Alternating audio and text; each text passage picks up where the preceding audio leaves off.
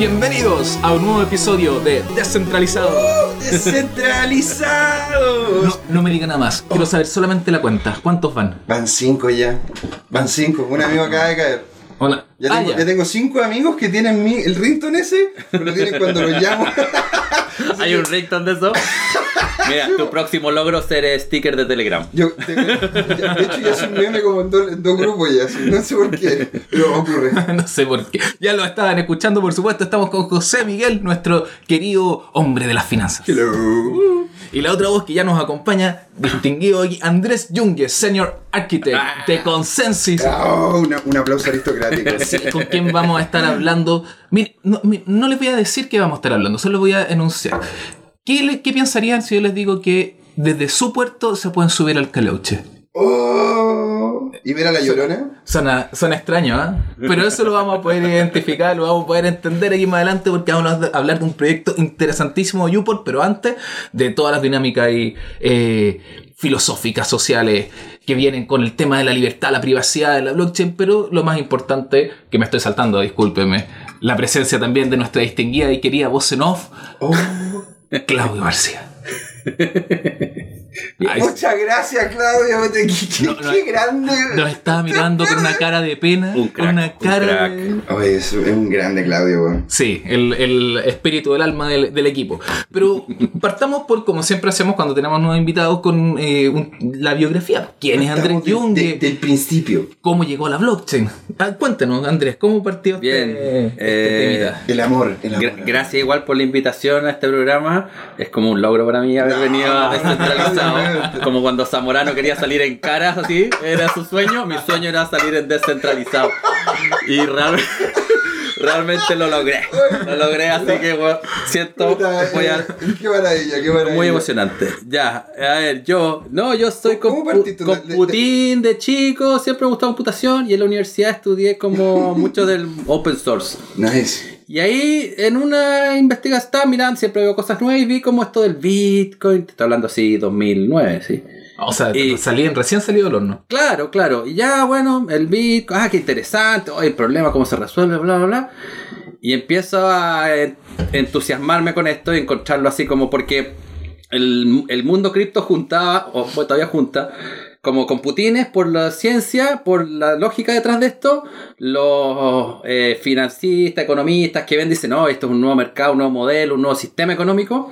Y por otro lado, los anarcocapitalistas, revolucionarios, Anonymous, toda esa bola. Yeah. sí, con máscara. Cyberpunk. Cyberpunk, que de hecho todo el, el cripto Viene- viene, del cyberpunk. Entonces una mezcla de gente muy, muy chistosa. Entonces, aparte del tema técnico, a mí me gustó mucho cómo venía eso del... Como la comunidad. Claro, las comunidades como que me dieron caso. cuenta que esto era más allá que solo una cosa nueva técnica, sino que tenía implicancias eh, sociales más fuertes.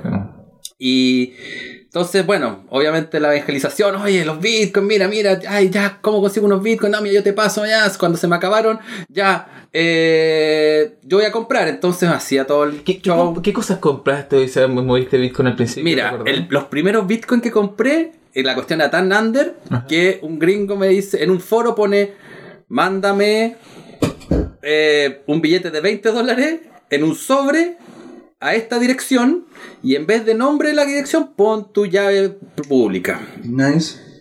Ya, dije, 20 dólares paso Oye, de correo, mandé. Que anden la wea. Super under, po. o sea, ni, a- ni a idea a quién le estaba mandando y el compadre ni idea quién era yo, ni remitente nada, me dice, ponme tu pura dirección. Dos semanas, ¡ting! y aparecieron los bitcoins. Ah, excelente. Oye, pero qué confianza también. Sí, pero igual era como para probar, pues, o sea, era parte del...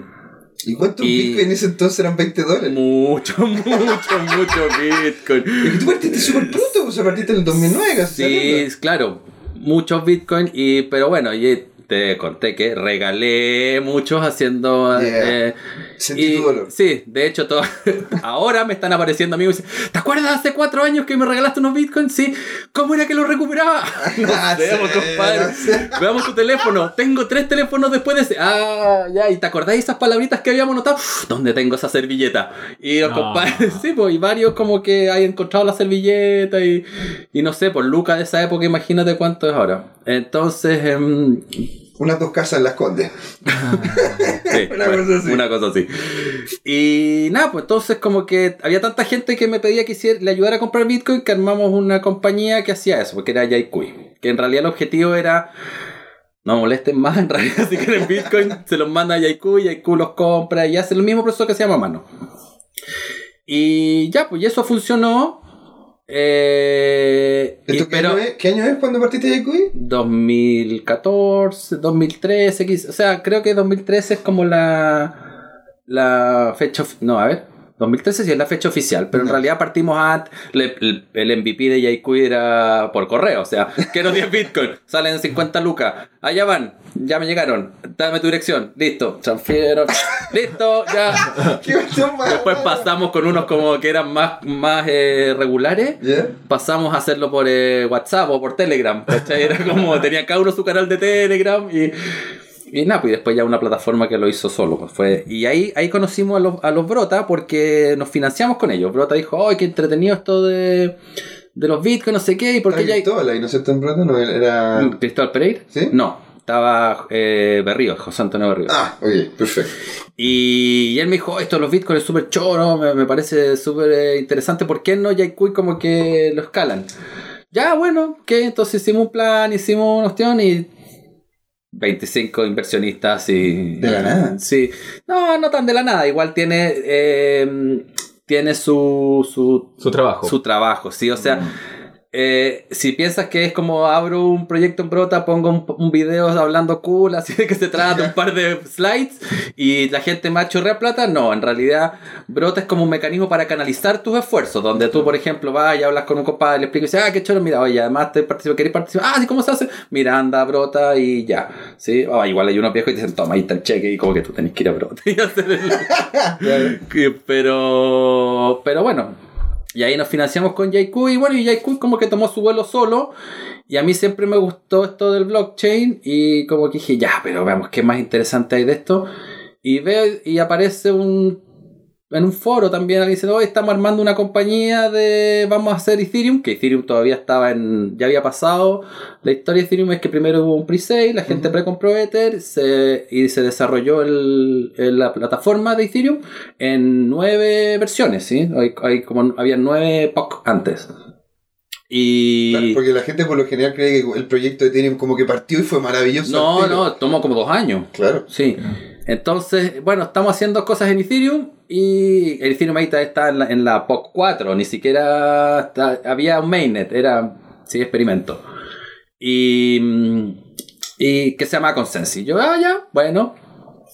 Respondí, entonces me dice, ya, ¿y tú qué sí? Bueno, ya, y. Ah, ya, o sea, ¿sabéis programar en blockchain? Sí, o sea, sí, entiendo. ¿Qué te parece Ethereum? No, es interesante, pero no entiendo ni ya, no tan difícil. Eh, tengamos un Skype. Ya, hola, ya, y un Skype con Joe, Ashley y otro más, éramos, eran tres. Estaban en un café así. ya, ¿Ya, oye. ya conocí si estaba en Chile o en la oficina de No, Consensi? no, no, no, no, no, no. Esto estoy hablando Del inicio, inicio, del inicio, inicio. inicio. Ah. Tres, los tres primeros consensos. Ok, ok, conversando. ok, ok, ok. Ya, ¿y tú dónde estás? ¿Y en Chile? Ah, ya, mira, también estamos conversando con un tipo en Brasil. Ya. Eh. Me dicen, no, si todo aquí es por eh, videoconferencia y todo. Ya, piola. Eh, ¿Cuándo puedo empezar? Eh, no sé, mañana. Ya, hecho. ya, listo. Y al otro día ya. ¿Qué hago? Eh, no, oye, ¿cómo van a pagar? Eh, no sé, pues en Ether o en Bitcoin, porque no había Ether. Pues. En. Bitcoin. ya, sí. ¿Tenéis problemas? No. ¿Tenéis cómo cambiarlo? Tengo una casa de cambio.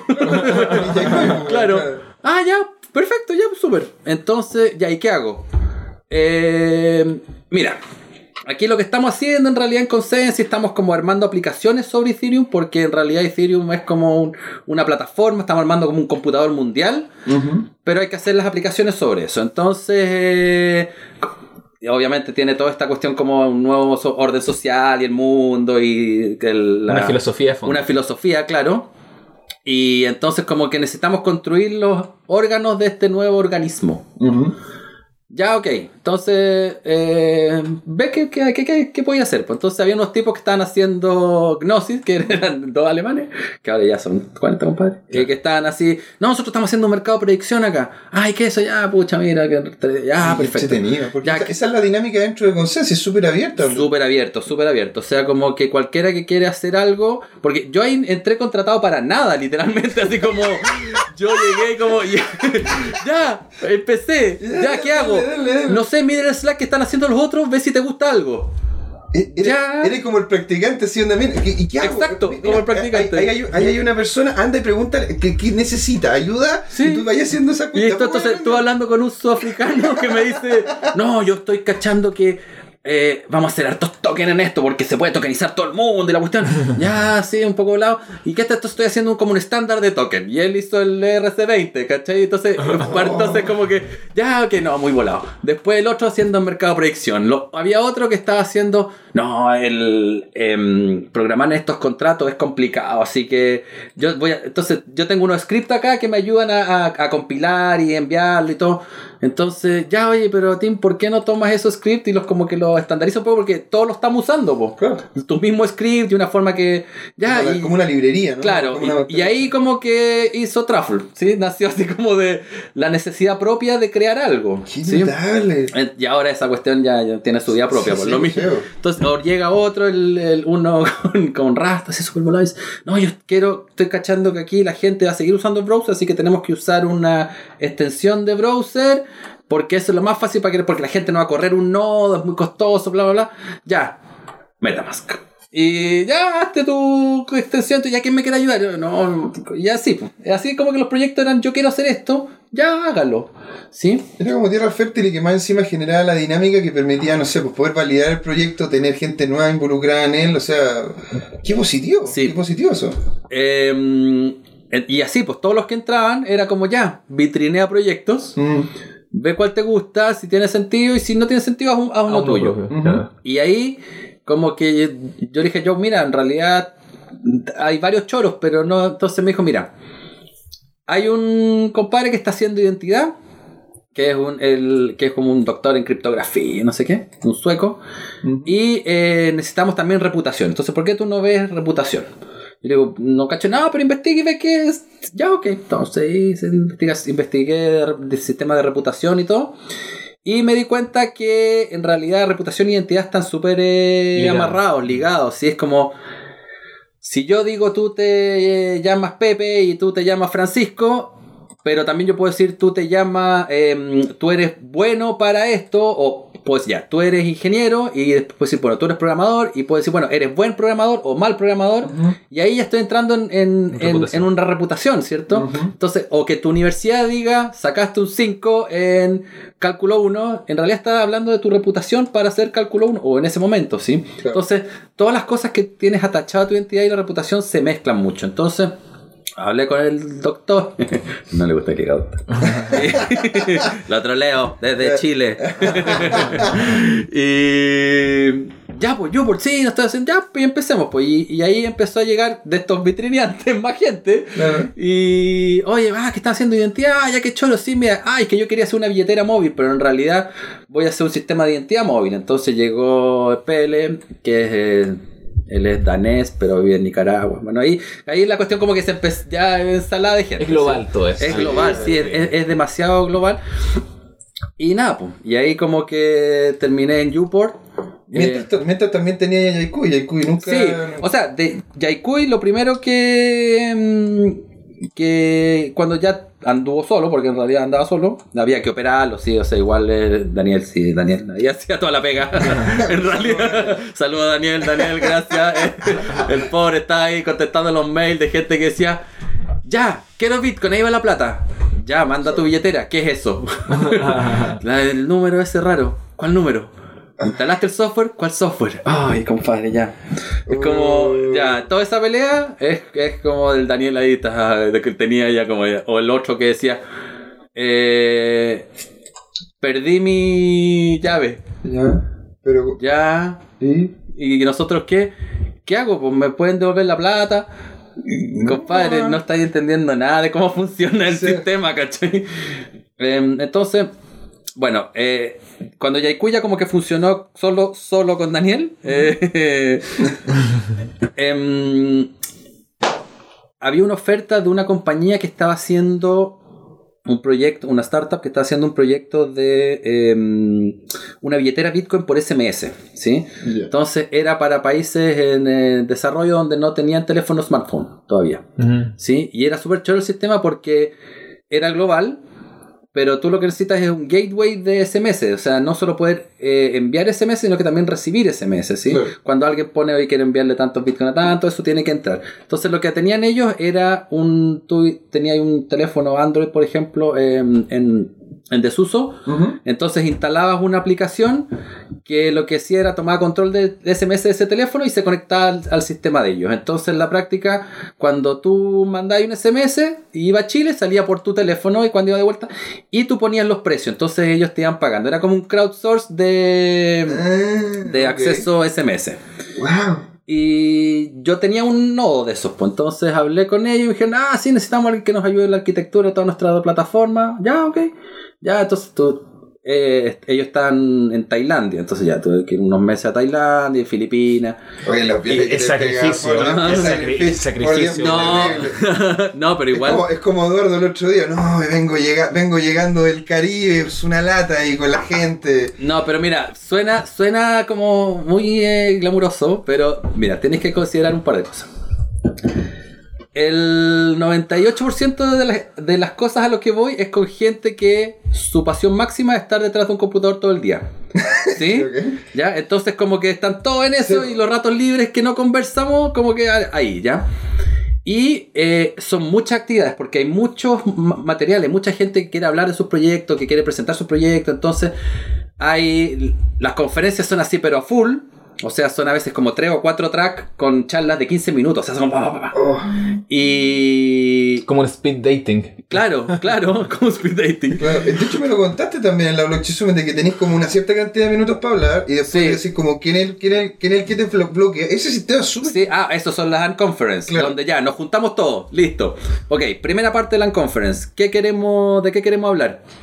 A mí me gustaría hablar de esto. No, es fome- yo, que alguien que hable de sharding o de, o de no sé, pues, proof of stake.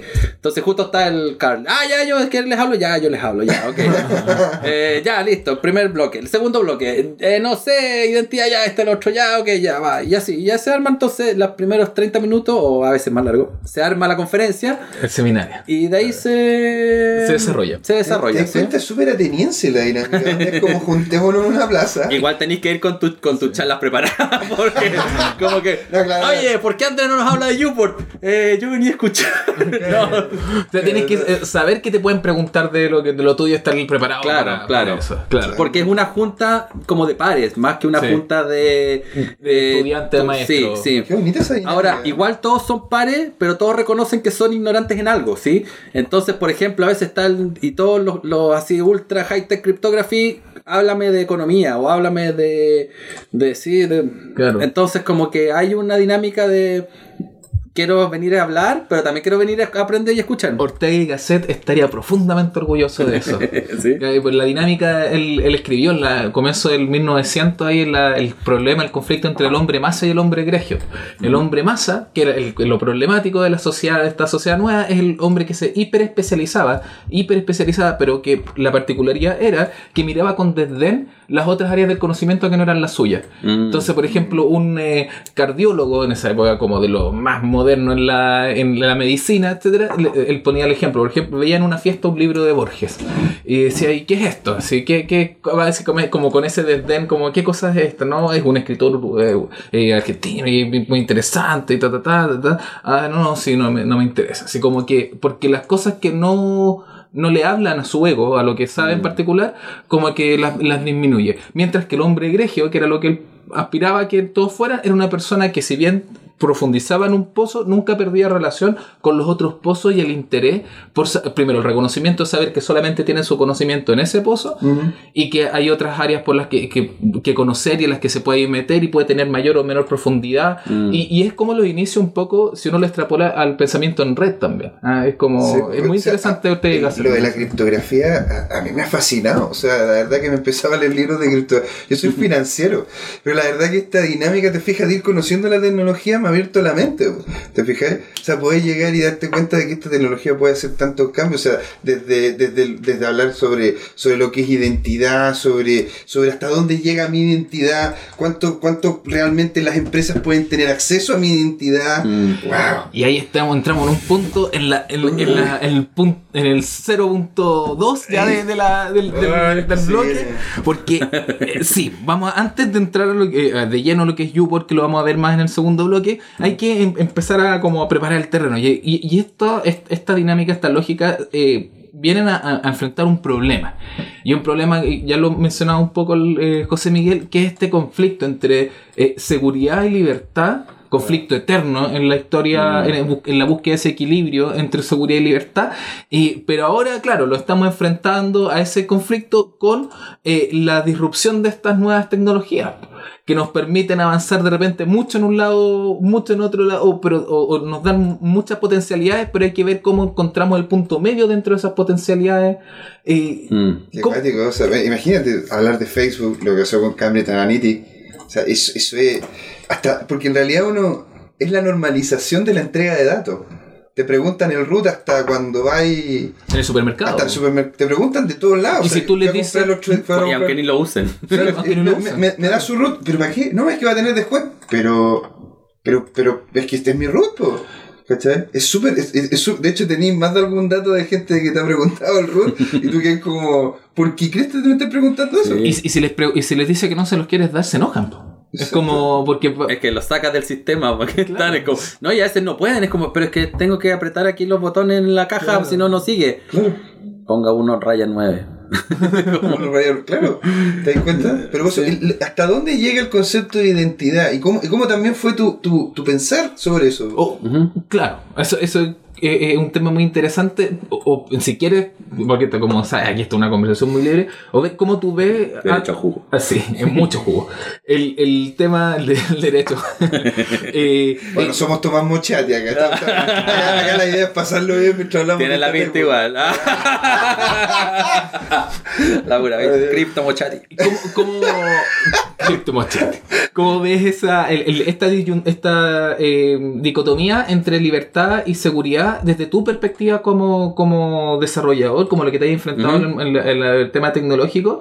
Y, y claro, después vemos viendo el tema de la identidad, porque eso ya tiene que ver más directamente con Uport, como Sí. te metes. Pero ¿cómo ves este tema? Sí, bueno, a ver, el blockchain, todos nos enamoramos del blockchain porque podemos cooperar como seres humanos y es fantástico, ¿cierto?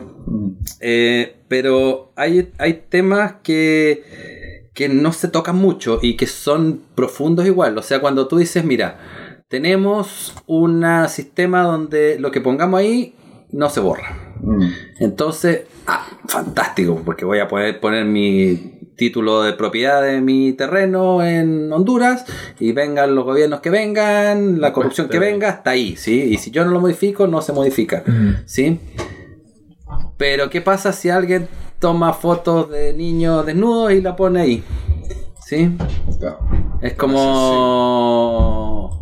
Es una herramienta de, peligrosa y, y compleja, ¿sí? Es como, ok, yo creo que es como cuando Nobel dijo, ya, qué bacán, la dinamita, ¿sí? Podemos hacer túneles Claro. y todo, pero compadre, ¿qué onda? También, los explosivos, claro, claro. también podemos hacer eh, bombas y cosas, entonces... eh, la culpa lo hizo eh, que cre- crear los Nobel después. Claro, la culpa pues imagínate. Sí. Entonces Vitalik tendrá que hacer algo. Ah, no. que se ponga. Pero en una entrevista le dijeron algo así como. ¿Tú estás, te das cuenta que estás eh, quitándole trabajo a mucha gente? Y él dijo, sí.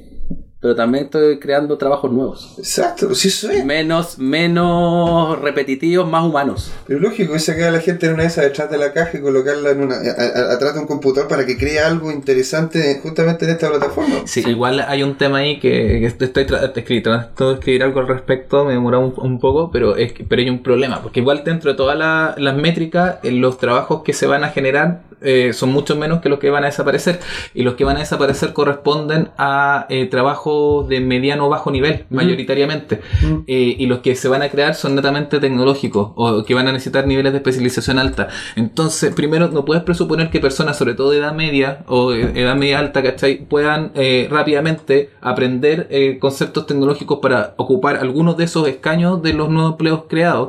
Que, que- que de hecho van a ser menos, o sea, igual ya vas a tener un delta de, de aumento de desempleo proporcional bastante grande a nivel global. Y, y, y segundo, eso, entonces, como no puedes presuponer eso, lo más probable es que la mayoría de la gente que termine entrando en esos nuevos empleos tecnológicos sean nuevas generaciones. Entonces vas a tener un conflicto social bastante grande porque vas a tener, a pro- dentro de algunos estudios que estaba leyendo, aproximadamente en Estados Unidos por lo menos un 16-17% de, de la fuerza de empleo destruida. Y lo peor es que esto... Y, O sea, y que es que la, palabra destruida. no, no, o sea, no, pero, pero, pero es- así. pero lo es, po. Pero, lo, pero lo es, po. y va a tener otra creada, pero, pero estamos hablando de eso. Ese 17% que va a ser más encima de estos rangos mm, eh, de etarios medios, medios altos y más encima de educacionales medios bajos, eh, que va a alimentar un sistema que ya es profundamente desigual. po. Y, a- y aparte, eh, tienes que estas mediciones, por ejemplo, solamente las he encontrado con temas de inteligencia artificial. No hay en cuanto a medición hasta el momento proyección de pérdida de trabajo por la blockchain. Y no hay, y no hay medidas de proyección de trabajo por la blockchain. partiendo eh, de la blockchain con la sinergia que puede generar con la inteligencia artificial o con la sinergia que pueden generar con la IoT. O sea, las predicciones que tenemos de pérdida de trabajo, que ya son escalofriantes, son solamente con una de las tres aristas de las tecnologías disruptivas eh, más importantes que tenemos. Entonces, es- eh, como digo, estoy recién empezando a Mm. empe- investigar ese tema, Pero, pero, eh, pero, pero es un tema, y me- me- por Sí. eso tiene mucha razón Andrés, que hay cosas que, que no hemos querido... Hay, hay preguntas incómodas. Dudas, incómodas. Pero totalmente, o sea, esto te va, Sí. va a afectar. Por eso mismo, lo de la identidad va a afectar también. Ahora, yo estoy de acuerdo con tu argumento, excepto en una parte, sobre todo para el blockchain. Em, va a haber más gente desempleada, eh, sobre todo los más viejos. ¿sí? Eh, pero por otro lado, esto, eh, esta eficiencia en el, en el sistema va a generar más riqueza o menos costo, ¿sí? Va a eliminar fricción. Y tú dijiste, ah, ah, todo dijiste, no, eh, No, sí, sí, me lo que, lo que me hago responsable. comillas, ah, en el contexto de lo que dijo, ah, dijiste esto perpetúa la inequidad. Y yo creo que justo el blockchain hace lo contrario. Eh, sí, ¿Sí? eh, es que- Entonces, esta riqueza nueva que se va a generar, más el blockchain, permite que se genere nueva riqueza para todos. ¿sí? Mm. Entonces, los que tienen menos empleo probablemente van a poder llegar con mayor, mejores recursos a ellos, donde podría ser o mejor salud gratis, o mejor eh, y- o renta básica universal de una. Bueno, ¿sí? Es que ahí- imagínate, que ahí y- tocaste- Y, espérate, y- y lo que ocurre con la identidad es que en una de esas futuro también vamos a tener soluciones como el, el sueldo básico, el, el sueldo básico creado estatal, en- Sí, estatal- la renta básica universal. La renta básica universal, sí. o de repente el impuesto, el impuesto como se llama a los robots, que se va a poder distribuir de manera, de manera, de manera como Eficiente, corresponde, eficiente claro. a través de justamente Es que- esta tecnología. Ahí tocaste el, el ar- el título del artículo que- Ah. que, que yo estoy haciendo es como repensar el marxismo en las lógicas de la disrupción te- eh, tecnológica porque en el, el marxismo no cargado con esta este pensamiento como de lo que ya hemos visto como en, en la Unión Soviética eh, o en otros países sino como Marx como los primeras cuando hace las primeras las primeras críticas al sistema de relaciones laborales el, el- todo el tema de la plusvalía todo lo que tiene que ver con el pago justo por el por la labor realizada. Todas esas, cosas como en, en- la teoría más pura que, hasta el día de hoy la, economistas de distintas áreas eh, de pensamiento la, ocupan como, como carga como concepto eh, eso hay que empezar a mirarlo porque ¿qué es lo que pasa? Que nosotros tenemos la opción de lo que tú dices. Y que es lo que, lo que voy a, estoy planteando lo que, lo que escribí un poco. Que es- tenemos la opción de que esta tecnología, esta herramienta logre entregar esas cosas, pero para eso tú tienes que comprometer a- al Estado, también a- al tema de la renta, tienes que comprometer a la sociedad, tienes que comprometer a, a- tienes que lograr cosas y, y lograr herramientas que sin, sin fricción, y, y aquí hay un desarrollo de un trabajo gigante, sin fricción o con la menor fricción posible, ataquen la, y puedan reducir la inequidad y la desigualdad, pero, pero eso requiere voluntad y, y- y no, no, no se genera, eh, hay que intencionarlo y, y hay que Sí. estar, y hay que estar y, se- y se requiere conciencia de parte de la gente. Sí, este, es- lo que queda ahora es despertar conciencia. eso, exacto, Eh, ahí es- va, ahí va. Porque las máquinas ya las tenemos. Sí, pues, la tecnología está. Sí, ya está. Es, es despertar la conciencia. A mí, de hecho, hay mucha gente que me dice, oye, el Bitcoin eh, no sirve para nada. Más allá que para comprarlo, para venderlo, para comprarlo y venderlo, y venderlo y comprarlo. Pero yo creo que el, el- la gran eh, aporte de Bitcoin a la sociedad es el, el despertar la conciencia del dinero. Es como, ya, Absolutamente. Pensemos, ok, estamos todos pagando, pasamos plata, la tarjeta, pero nadie se detiene como, ya, ya, pero ¿qué es el dinero? ¿Cómo ¿sí? funciona? ¿Por qué Sí, hay ¿por Banco qué Central? sí? ¿Por, por qué acordamos como sociedad usar esto? Es perfecto, ¿Queremos como sociedad Sí. seguir con esto?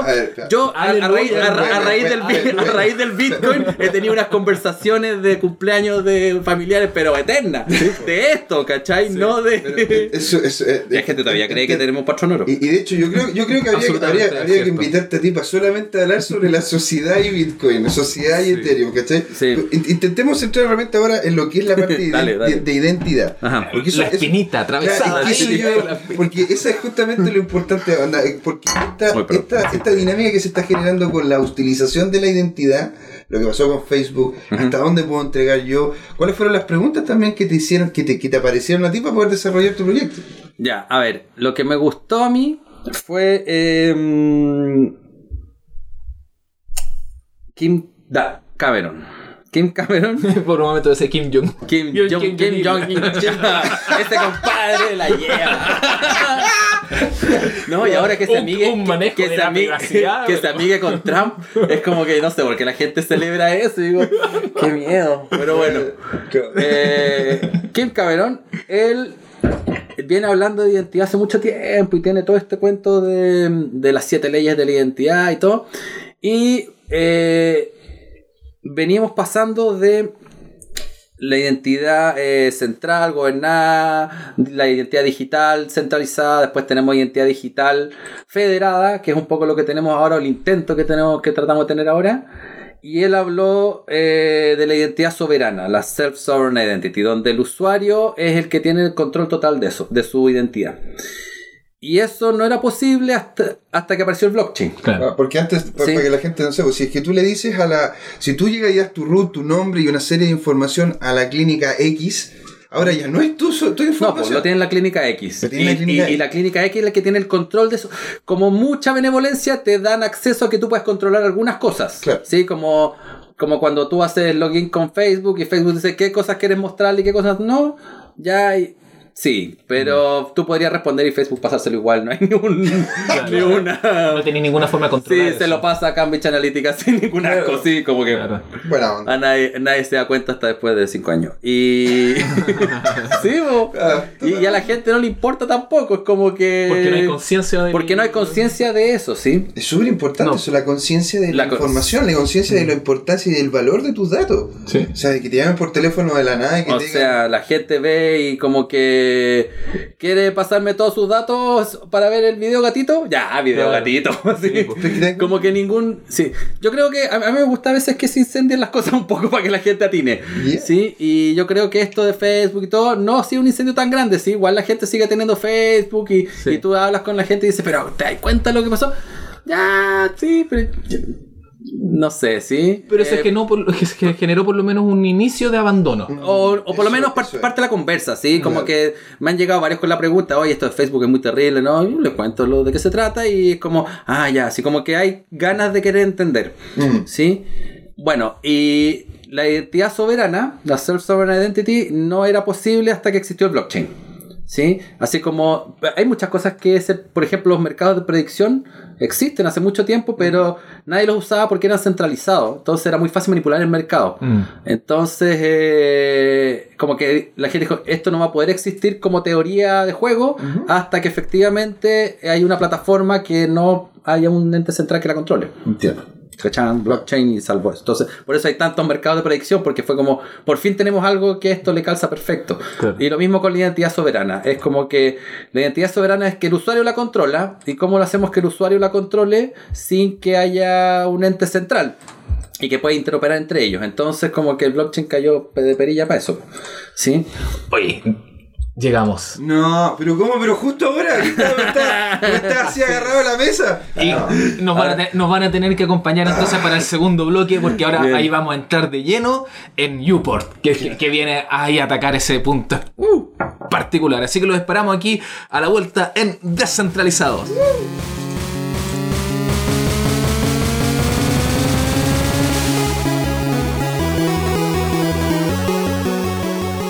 Bienvenidos a la segunda parte. Por favor, no se ría. ¿Cómo, cómo me, cómo me humilla la voz en off? ¿Cómo me humilla esta voz en off? El Bienvenido. bullying, bullying en off. El bullying en off. Claudio García, el, el ma- el maestro, el creador del bullying en off. El creador del bullying. No habla y nos bulea. Bienvenidos a la segunda parte de Descentralizados. Estamos aquí, ya El jingle, el. Descentralizado. Yeah. Bien, total. con nuestra mayor exportación. Sí, pues, de hecho, manden, manden el 1-1 al 40-40 y por 5 pesos nomás, por un Bitcoin. Le mando de por, cinco un- por un. Satoshi. por un Satoshi, Satoshi. por, por- claro, un par, de, un par de Bitcoin no pasa nada. Como- Le envío al tiro a la casa. Ya lo escuchaban ahí José Miguel, Yeah. por supuesto Andrés Young, nuestro invitado el día de hoy, Senior Architect de Consensi y eh, el- eh, que aquí metido en el, en el proyecto del que vamos a hablar, que es eh, Uport, a que le vamos a dedicar esta segunda parte del, del bloque. Sí, cuéntanos un poco la historia de Uport. Ya, a ver, Uport, em, bueno, fue como que ya hay que hacer un sistema de identidad para el nuevo mundo, ¿sí? Ok, listo, en el blockchain, claro, todo el mundo necesita identidad. Con esta self, eh, so- con esta so-. Sí, Self-Sovereign Identity como identidad soberana. Ya, primero entender qué es Self-Sovereign Identity era todo un tema, porque identidad es algo bien complejo. Uno, uno cuando lo ve así como a la, a la ligera, eh, se ve fácil, pero después cuando uno te empieza a meter es como, tiene muchas implicancias sociales, espirituales para alguna gente. Claro. Em, Líneas grises. Claro, y ahí bueno, nuestra primera idea fue, bueno, ok, todo aquí en Ethereum funciona con llaves, ¿sí? La llave pública es tu identificador para recibir el, el dinero eh, o para interactuar con los contratos, entonces bueno, lo más lógico es que la identidad está asociada a tu llave, ¿cierto? Entonces, bueno, y, y- y la idea es que no se pierda, entonces que esté en el blockchain, entonces hicimos un, re- dijimos, bueno, es tan simple como un registro donde tú pongas llaves y pongas eh, los datos. Pero como es self-sovereign, es un registro o donde solo tú puedes modificar los datos de tu llave. ¿Sí? Entonces, como que el contrato dice, Tú ya es como el password para poder hacer claro, entrada a eh, para a- interactuar con este contrato, solo puedes hacerlo tu llave para ese registro. Entiendo. ¿Sí? Entonces, yo digo cosas de mí, tú dices cosas de ti y nadie más. Y, sí, y yo manejo las cosas de mí que están escritas ahí y que no. Ya, perfecto, hicimos un experimento y monteamos las fotos, nosotros, los nombres, qué sé yo, hicimos aplicación y apareció la foto y alguien dijo, oye, pero ¿y esto cómo se borra? ¿Y cómo, y cómo lo saco? Y es como, ah, cierto. Derecho al olvido. Claro, Cierto, claro. ¿Qué, ¿Qué pasa? O sea, como que, ok, yo quizás quiero decir que eh, me llamo Andrés Jung y soy chileno, pero si hay una guerra y me pillan los enemigos, quizás no quiero que eso lo sepan. O si cambiaste la nacionalidad. O cambié de nacionalidad. O, o el o- mío- o algo más terrenal, el DICOM. El DICOM como, como, como el hecho de que tú como deudor, tú como deudor estés en el, estés en el sistema, te fijas, y que otras personas lo puedan ver, o que en una de esas, independiente que no lo puedan ver, que esté a tu haber y que no se pueda cambiar. ¿Te fijas? Y, y- Sí. y en temas que están muy en boga, por ejemplo, hoy en día también. Imagínate que a los 40 años te recién asumes que tú tienes un tema de identidad transexual. O que, y que en realidad no te sientes como. Y, as- y logras asumir después de un tiempo que no te sientes como eh, Gino, sino que soy Gina. O que cualquier cosa. ¿Y, y cómo cambias eso? Bueno, lo primero es córtate la barba, la tienes muy larga. No tan larga. parece Gina. No tan, no tan larga. Tarea de China de circo. Te haría de Gina en circo. pero, No, pero, no, pero muy buena Por lo menos muy feliz con mis caderas. Algo sí, tengo. espectaculares. pero, pero tienes un punto ahí, pues súper importante. Sí, o sea, en realidad, ¿qué, pasa, qué pasa con, la, con, con el querer justamente hacer cambios? Lo del derecho al olvido. Lo que pasa con, con el que haya información mía sensible y que, aunque yo sea el único capaz de poder obtener de ella, no sé, pues, aunque yo pueda ser el único que pueda jugar con ella, que no sea borrable, que se quede ahí por siempre. Y porque eso es una eventualidad, porque como ustedes creo que están en, en el planteamiento, o sea, igual eh, presumen la posibilidad de que en algún momento pueda existir la, la capacidad el, eh, computacional para eh, poder eh, como revertir esa, o sea, que no sea solamente tu información privada. Eh, leía en un artículo de Medium de, que, que, que había como dos, dos pre- dos problemas eh, fundamentales. Como el tema de que igual eventualmente en algún momento, no sé, puede existir una capacidad computacional, una, no sé, una computadora Ah, sí, no, ya sé a qué te cuántica, refieres. o- No, una, la- sé. una solución fue que alguien dijo, bueno, no guardemos los datos ahí en claro, guardémoslo encriptado. ¿Sí? Entonces yo encripto los datos y los datos quedan encriptados y cuando yo tengo la llave para desencriptar, entonces cuando se los quiero pasar a alguien le doy lo desencripte y ve que son. Fantástico. El problema de guardar datos encriptados es que ah, la criptografía es em, siempre es rompible. Lo que, a lo que uno juega es que sea rompible muy lejos, ¿sí? Entonces, como que yo te digo, mira, yo voy a establezcamos un canal de com- de comunicación encriptado, yo te voy a mandar un dato, tú me vas a mandar otro, pero ese dato en realidad puede, ese canal puede ser desencriptado, pero no ahora, sino que en 5000 años, porque los computadores de actuales o tendrían que correr 5000 años, o en 5000 años va a aparecer un computador más rápido que lo puede hacer en un par de segundos. Claro, pero de repente ¿Sí? puede haber algo disruptivo que genere una, un cambio. O algo, radical, o algo pase, claro, sí. algo pase. No, no sabes cuándo va a ser eso, e- ese, ese cambio tecnológico que te va a poder... des- Entonces tú siempre tienes que, cuando tienes un canal, tienes que tener la posibilidad de poder hacerlo desaparecer. ¿Sí? Entonces en el blockchain no pasa eso. Entonces si yo guardo mi dato encriptado, entonces público, ojalá no vaya nada al blockchain, vaya lo mínimo al blockchain. Y lo segundo que aprendimos era que usar tu llave pública como identificador es riesgoso, porque se te pierde la llave privada y perdiste toda tu identidad, porque en el fondo la identidad era un identificador y cosas que otros dicen de ti asociadas a ese identificador. ¿sí? El dicen de ti, en realidad, cosas que dicen de ese identificador. ¿sí? Em, entonces, si ese identificador tú lo pierdes el control, perdiste todo, ¿sí? Te- perdiste toda tu identidad, por decirlo así. Es Toda la experiencia acumulada. Claro, es como, es como que se borrara el- la base de datos del registro civil, por ejemplo. ¿sí? Ya nadie sabe que, que Claro, tenéis que porque pagar. una cosa es perder el carnet, que lo ir a sacar de nuevo, pero la institucionalidad, el registro civil tiene, tu, Lo tu- da. tiene toda la información. Entonces hicimos dos cambios mayoritariamente ahí. Uno fue sacar toda la información del blockchain. ¿sí? Pero por otro lado, dejamos que en vez de que tu llave sea tu identificador, pusimos un contrato que es tu identificador. ¿Sí? Entonces tu contrato permite que eh, asociar, asociarle cosas a ese identificador. Entonces yo digo, eh, Pepe, este identificador se llama Pepe, este identificador es chileno, este identificador sabe computación, ¿sí? Lo que sea. Eh, y esos datos de esa identificación, dejarlas afuera. ¿Sí? Off-chain. Entonces, el contrato tiene, la, tiene reglas de cómo controlarlo. Entonces, yo puedo decir mi llave que tengo yo ahora en mi teléfono, en mi computador, es la llave que controla mi contrato. Y si la pierdo, en el contrato puedo tener mecanismos de recuperar el control del contrato co- de alguna forma. Si hay el, el más ordinario, o bueno, simple. Eh, Cosas del lenguaje. Cosas del lenguaje, sí. Es altamente tecnológico, pero igual es feo. Es cuando tú creas tu identidad, eh, el contrato te dice, ok, crea dos llaves. Una es la que controla el contrato y la otra llave es la que recupera el control si es que perdiste la llave de, co- de control. ¿Sí? Entonces se es como una llave de respaldo. Entonces esa la guardas y si perdiste el teléfono, con la llave de respaldo puedes decir, esta es mi nueva llave de control. Claro. ¿Sí? Y si perdiste esa es que ya el Ahora, si, es tuyo. si po. perdiste la de respaldo y todavía tienes la de control, puedes cambiarlo con un cierto parámetro, porque si te roban el teléfono, tú no quieres que el de control cambie la de respaldo. Sí, Entonces, no, no podemos crear sistemas 100% absolutamente, increíblemente infalibles. Siempre hay- sí, hay pero, factor pero que los riesgos sean lo, lo Los mínimo, mínimos, sí. pues claro. Y, pero el otro que fue súper interesante fue que hicimos un experimento de eso, fue hacer un contrato con lo que llamamos recuperación social. Mm. ¿Sí? Donde tú pones eh, tu contrato, no es una llave la que permite recuperar la llave de control, sino que eh, son cinco llaves. De que de esas, con que tres firmen que se puede recuperar, se recupera. Distribuyen ¿Sí? Entonces tú distribuyes esas cinco llaves en la gente que tú quieres. Es como, es como ¿Sí? dejarle la llave, la- tu llave al vecino, que confías en él. Un pedazo. Un, ah, un pedazo. Ah, mira, Porque se mira, tienen que juntar tres de ellos. Se tiene que Tres de los cinco. para poder abrir la puerta por, por si acaso tiene- Para, claro, para poder generarte una nueva llave para poder abrir la Pero puerta. buen sistema, interesante, buen ¿eh? sistema. Sí. muy bueno. Sí. Entonces, eh, cualquiera de los tres permite recuperar. Ahora, eso, Es como el sistema de las llaves de las nucleares, o sea, ¿no? Exacto. Te- tenés que llegar Sí. y tener los dos Sí. a más de un más de un brazo de distancia para poder girar. No, me totalmente entiendo, entiendo. y. Eh, esta película. no sé si esto es realidad. Yo creo que ahora son llaves digitales. Cada uno firma en su computador Sí. o un puro botón ordinario en el teléfono. Pero súper cool igual. Bueno, el.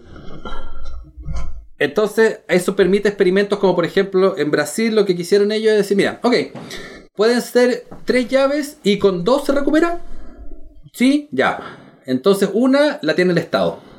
Entonces, en caso, y otra es uno, una, algún eh, apoderado tuyo, o, o dos apoderados tuyos, ¿sí? Entonces, cualquiera de los dos que venga con el Estado puede recuperar tu identidad, o si el Estado se corrompe, esos dos pueden unirse y modificar tu identidad. Entiendo, Sí, entiendo. entonces era. En Brasil están preocupados que el Estado se corrompa. Sí. Eh, Yo, yo creo que cambiaría el tiempo verbal de esa sí, frase. sí. que Ya, están preocupados ya. porque ya se Ya, corrompió. Porque ya se corrompió. Claro. No, oye, pasa que eh, con esto de la identidad hemos descubierto, por ejemplo, en Brasil no tienen un registro civil, tienen uno por estado. Uh. Entonces, no sé, tú, Bueno, claro, que cada estado entonces, de Brasil igual es como un país en sí, pues, entonces imagínate, que tú querés vender un auto en otro estado, no existía en otro estado, tenés que... Ahora, la gracia que tiene YouPorn la otra vez me estabas comentando era como era como que tú tuvieras una era como una carpeta, una carpeta donde adentro tenéis diferentes carpetas con diferentes información. Sí. Incluso tú le puedes entregar a otras personas información sesgada, puntual para una situación como no sé, yo quiero hacer un negocio contigo y por eso mismo digo, bueno, pero tú tienes no sé, X cantidad de plata para poder hacer ese negocio y en vez de en una de esas mostrarte mi completa cuenta corriente, te muestro simplemente con un papel que acredite esa cantidad. O sea, ese, ese tipo de dinámicas, ¿cómo podrían aplicarse Sí. también? A ver, al sacar esto del blockchain, la información, porque esa carpeta de la que tú hablas en realidad es toda tu información que se testimonia sobre tu identidad, ¿sí? Eh, donde dice esta identidad tiene tanta plata en el banco, esta identidad nació tal fecha, etcétera, ¿sí? Ahora, cuando tú la tienes esa información y tú la controlas, parte de tu control es entregar lo que corresponde al que te lo está pidiendo, porque tu identidad no sirve de nada si es que no es para interactuar con alguien, ¿sí? Exacto. Entonces, cuando tú me dices, ok, quiero entrar a, a un sitio, y el sitio te dice, ok, pruébame que eres eh, mayor de edad, yo no tengo que eh, entregarle un testimonio que diga nací tal fecha, sino que puedo hacer un testimonio computado que demuestre criptográficamente de que hay un testimonio firmado que dice que nací antes del eh, tal do- está. 2000, sí, del 2000. Claro, en vez de mostrar el, el- el- el tema en concreto, eh, eh, generas un sistema de validación de confianza intermedio como blockchain, que, que, que, te permite eh, generar la aceptación de ese- del otro punto final. Claro. Eso realmente, ahí podría realmente de- evitar de que niños entrasen a ciertos, incluso sitios que, aunque te hacen la pregunta, es como sí o no, y... No, tení- como- no tienes real control al respecto. de- No, Y para, y, claro, y para el usuario es mucho más rico porque en el fondo el usuario no tiene que entregar su fecha de nacimiento. Nunca le van a llegar correos de feliz cumpleaños ni nada porque en la práctica lo único que necesita saber el sitio es ser mayor de 18, no si hay un... Claro. Si tu fecha de nacimiento completa. No, y, y también que, que el, el tema no es solamente en el detalle, sino que el, eh, como eh, con el- el- la inteligencia artificial, ahora el, el- el nivel del learning que hay, se juntan tus- los datos de aquí, de allá, de por acá, por allá, y tenéis, bueno, la publicidad específicamente diseñada para ti. El mismo caso de Cambridge Analytica, que ya es terrible, como la influencia política. Entonces, es, es el, rango del- de las complejidades al que el uso de, de estos de, de estas partes de tu información que uno va cediendo en, en- en distintos lados o en lados centralizados como Facebook, el daño que, eso- que, se- y que se puede generar con eso es, es muy grande. Sí, ahora, ese... mm, eh, la información agregada de, o, o sea, el que tengamos digitalizada tanta información de las personas en eh, internet, actualmente en silos, pero el hecho de que esté digitalizada permite muchas cosas súper positivas para la sociedad. O sea, eh, los médicos, por ejemplo, dicen, ya, no necesito... Es como share ledger, es Claro, como, no, es como el video de Google ese que parecía de que en realidad la información, uno, uno es información y que de hecho uno como es información debería ser entregada a la sociedad y que Google fuera como el keeper de esa... de Ya, esa- eso que... es, es- es- es una cuestión No súper Sí, pero, ah, no, pero no. por eso, la idea- pero la, infor- distópico. la información, la información está di- digitalizada. Entonces, un doctor que quiere hacer un estudio de si una molécula afecta a un cierto tipo de persona, no tiene que conseguir 500 personas que vengan y tomar la muestra de sangre, basta que acceda a los datos de muestras de sangre de esa gente y poder hacer el, el- su estudio. Ah, claro, ¿Sí? pero para eso el problema que es- tener liberada esa información. ya, pero es que el- por eso, claro. si esa información está en un ente eh, asilado, en un silo, ¿sí? en Facebook o Google, o le pagas a Google o a Facebook, a Cambridge Analytica Style, o te lo robas, o eh, para que los usuarios te lo puedan entregar, tienes que pedirle a Facebook que te haga esa pega. ¿Sí? Entonces, lo que permite el, el Self-Sovereign Identity es que, aparte de tu identidad, que en este caso está eh, en un contrato en el blockchain, tu identificador en realidad, tus datos de identidad se guardan en un, en un em, sistema que estamos armando que se llama un hub de identidad, que es como un pequeño server encriptado que tú controlas y decides dónde correr y se sincronizan entre ellos. Es como tu blockchain personal, ¿sí? Claro. es el moto. El, Claro. el- el- Y porque en realidad tiene la misma lógica, son varios nodos que se interconectan entre ellos, pero tienen tu información. Y ese nodo, tú eres el que da acceso. Entonces, cuando la empresa X quiere, el sitio X quiere saber si yo soy mayor de 18, yo le digo, mira, este es mi, mi, mi hub. Y ellos van y le preguntan a mi hub, ¿tiene más de 18? Y mi hub ya sabe que le puede responder solo a ese sitio porque yo lo autoricé. Entonces mi hub le responde y le dice, sí, tiene más de 18 y déjala pasar. Pero también puede venir un, eh, un experimento médico diciendo, mira, quiero preguntar si eres reactivo a esta sustancia. eh, y em, solo si eres mayor de, de Tienes como una lista de, la- de tus alergias ahí, todas las cosas que... todos tus exámenes médicos, todo, sí. Perfecto. Eh, y sobre, eh, si eres sobre, y si eres sobre 40, y si eres hombre, y si eres vive en un país latinoamericano. ¿Sí? Por 5 dólares. Entonces, tú puedes decir, ok, entonces te llegan los 5 dólares en, en Ether, en lo que sea, y tu hub entrega la información criptográficamente validada porque mis datos de médicos están firmados por eh, la- los laboratorios, el doctor, el que me hizo el examen. Entonces, como que es dato válido, no es algo que yo estoy inventando. Claro. ¿Sí? Y el, eh, investigador se puede llevar esa información que por 5 dólares o por 5 mil dólares tiene datos de mil personas y poder hacer su cruce automático. Y sin la posibilidad de hacer, eh, ocupar esa información para hacer esos correlatos, de averiguar como... eh, Claro, línea- porque él, él no sabe quién soy yo, Claro. nada, sino que es como que él me dijera, mira, que un doctor que quiere hacer un estudio, quiere usarme a mí como parte de su estudio, tiene dos caminos. Un camino es preguntarme a mí todos los datos base, eres hombre, eres chileno, naciste en tal fecha, tienes tal grupo de sangre. Y yo responderle un formulario. O él pasarle ese formulario a un doctor de confianza y ese doctor me hace las preguntas y él le entrega un certificado así, él es un match válido. ¿sí? Ese doctor de confianza es un algoritmo criptográfico ahora. Claro. Entonces no él, él no necesita preguntar los datos bases, solo necesita el resultado de un cómputo. ¿Sí? Y, ese, y yo autorizo que se entregue ese resultado cómputo y a veces por un retorno económico. Entonces, todo esto de eh, monetizar la identidad. Claro, o- así que te llamen por teléfono, hola, lo llamamos. Claro, en realidad te van a llegar requerimientos a tu hub y tú vas a decir, bueno, sí, no, quiero pagar por esto, no, porque quiero que, me hagan para un estudio o no. Quiero colaborar con esto, no quiero colaborar con Claro. esto. Claro. lo- me parece justa el, el- Y, la y transacción. en el fondo ¿no? todo, todo lo que está ganando Facebook con nuestros datos, en realidad lo estaría ganando tú, cada usuario con sus datos. Mm. Sí. En, en- en ese sentido. Es, es como la, plata de Facebook. En realidad, siempre estos modelos de descentralización, eh, el, el ente central que se está llevando 100 por cada transacción, 50 van para el usuario y 50 van para el productor. Entonces, en este caso, el que requiere la información le va a costar la mitad de lo que le costaba pagarla a Facebook y a nosotros nos va a llegar plata que antes no nos llegaba. No, el que pierde eh, en este momento, el- como, como casi siempre en la lógica blockchain, el, eh, la reducción está en el intermediario. Y, el- y, y- y se, se- lo, que se, lo que se saca del intermediario, intermediario se le pasa a, las- a los extremos, Claro. a, los generado, a los generadores y a los depositarios. Pero en este caso, Facebook nunca nos pasa nada, ¿sí? No, por Entonces, eso, como ya que es todo eso de si no Claro. hay, si, si no te están cobrando por el producto, el producto eres tú. Claro. Claro, Es como, es, es muy cierto. ahora estás recibiendo por el producto. Oye, en esa línea, desde la ignorancia absoluta, eh, ¿cómo, cómo dialoga, ya que estamos hablando de Facebook, cómo dialoga, eh, dialogaría YouPort en ese sentido con, eh, con Steemit, con el- esta red social? ¿Con Steemit? Sí. Eh, todavía no hemos hecho... eh, Esa es una buena pregunta. Si han hecho ya alguna relación con alguna otra entidad. Ah. sí, o sea, mira, a ver, tenemos... Uport es una plataforma, ¿sí? De desarrollo. Eh, bueno, todavía nos cuesta saber qué es, ¿sí? De- no se ríen los otros de consenso, son el proyecto de identidad con problema de identidad. No, está- ¿qué, Pero- qué, qué, qué contingente? Porque, porque es como, ya, ¿qué somos? Entonces, somos, claro, cuchillo de claro. somos un producto, somos un concepto, somos una plataforma, somos un conjunto de bibliotecas, somos una Pero son geniales. Somos una especificación. Entonces, hemos construido de todo un poco, ¿sí? Hay una especificación que cómo deberían eh, eh, guardarse las cosas, formatos, etcétera, para que sean interoperables. Hemos construido software sobre eso, software tan básico como servicios de apoyo que permiten eh, crear cosas o como eh, la implementación de los contratos que hacen las cosas que especificábamos o eh, librerías que implementan los formatos.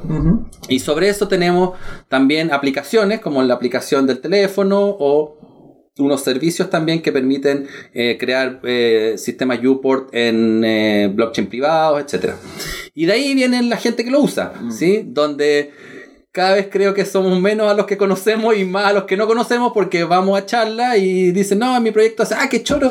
Y nosotros estamos usando UPort de acá y como que, ¿por qué no nos dijeron? Y Ah. como que, ¿por qué te íbamos a decir si en realidad usamos tus cosas? Ya, cierto. Entonces, Claro, claro. entonces, nada, pues no conocemos a la gente que nos usa. Entonces, pero con los que sí hay algunos que se acercan y nos dicen, eh, por ejemplo, el Zug, el, el cantón de Zug hizo un todo un sistema de identidad digital para sus ciudadanos. ¿sí?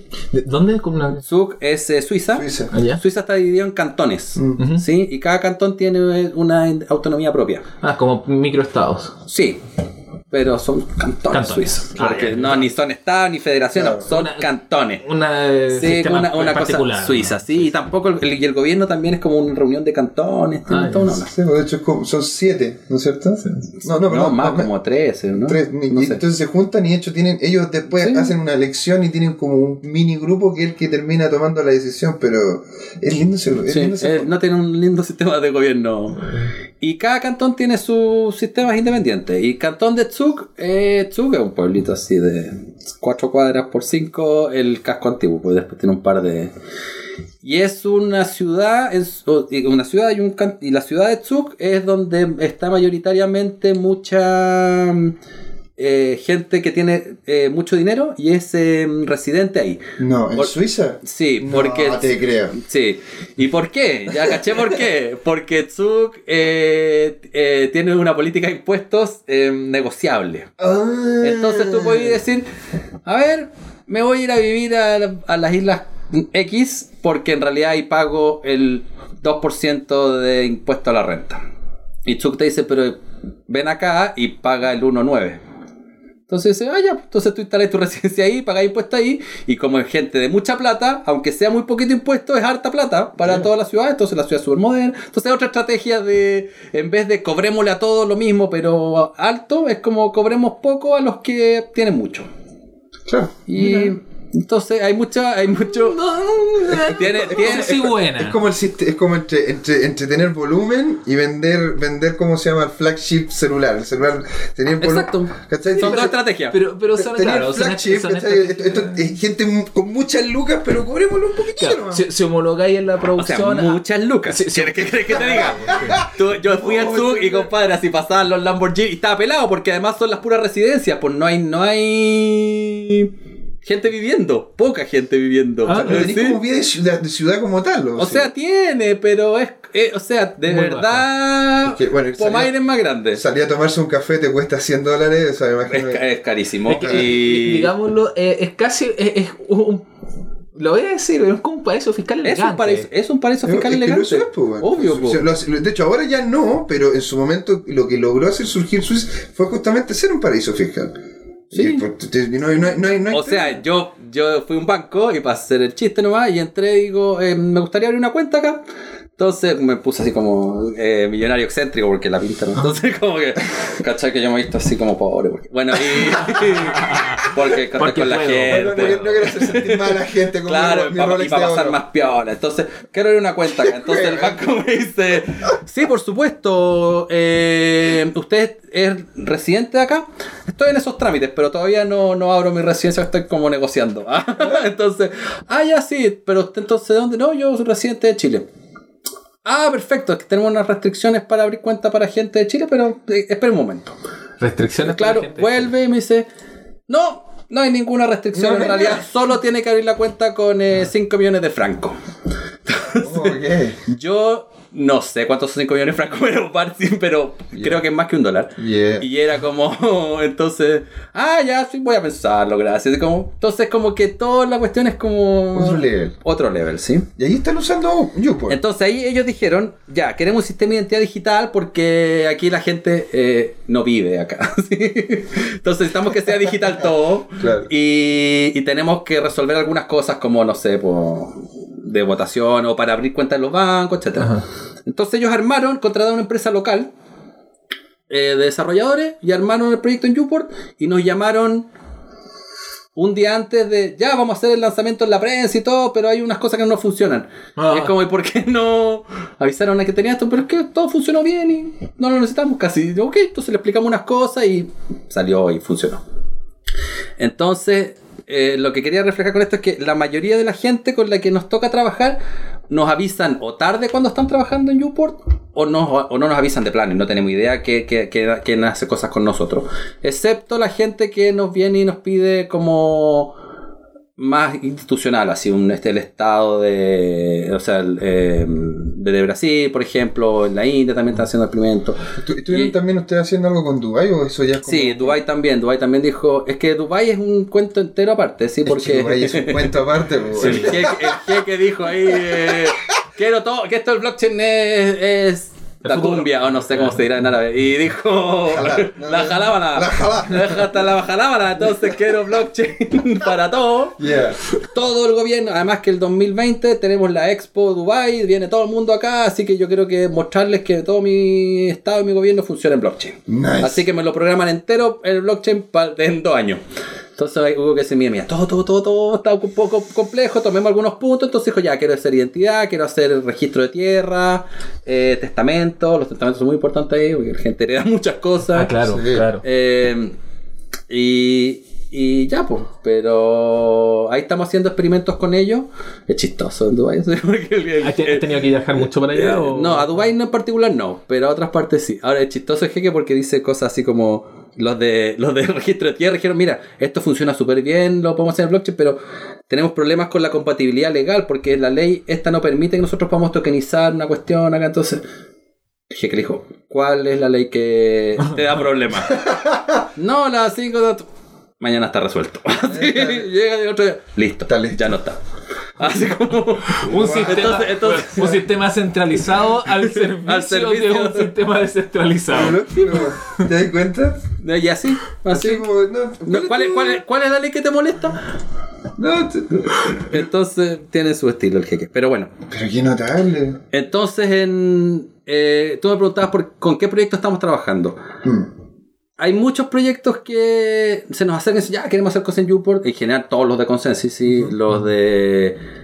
Ah, ahora si te has, has dado cuenta como que los grandes cosas de... mm, O los grandes eh, como lanzamientos han sido eh, gente que vende tokens, ¿sí? Como que, como que si el único caso de uso posible por ahora fuera vender tokens. Ahora, yo entiendo que es para vender, para hacer proyectos que vienen a futuro, ¿sí?